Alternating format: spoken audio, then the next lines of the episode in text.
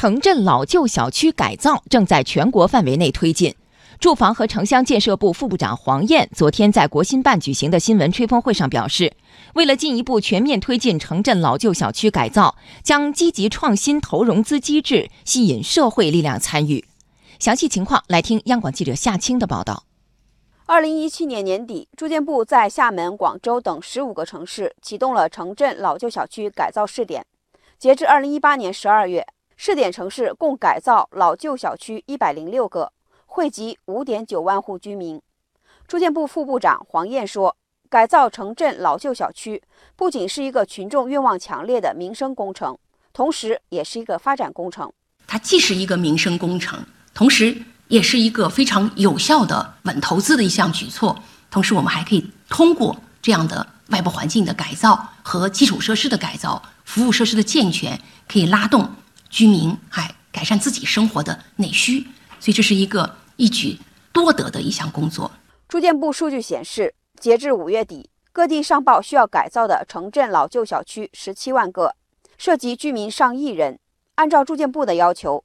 各地应优先改造小区水电路气及光纤等配套设施，有条件的地区可因地制宜加装电梯，建设养老和辅幼服务设施、无障碍设施、停车库等配套设施，实施节能改造等等。量大面广，任务繁重。黄燕说，需要发动老百姓共谋、共建、共管、共评、共享。去年做过这么多的试点，那么我们也发现，引导居民根据小区居民的意愿和支付的能力等实际情况来自主协商的选择物业模式，取得了比较好的成果。从这一百零五个这个小区来看，哈，大概老旧小区物业费的收缴率已经超过了百分之八十。同时，我们也计算了一下，包括我们新增的这个停车场的收费率都是超过百分之九十的。从试点地区的实践和各地推进的情况看。解决好改造资金的问题至关重要。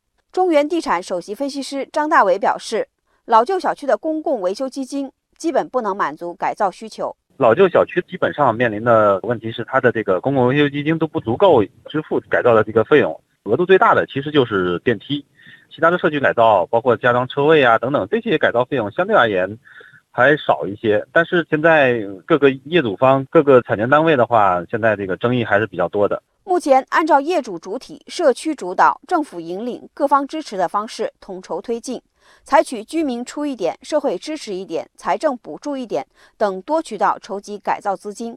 但是黄燕坦言，资金需求总规模是非常大的，所以国务院近日提出要以可持续方式加大金融对老旧小区改造的支持，运用市场化方式吸引社会力量参与。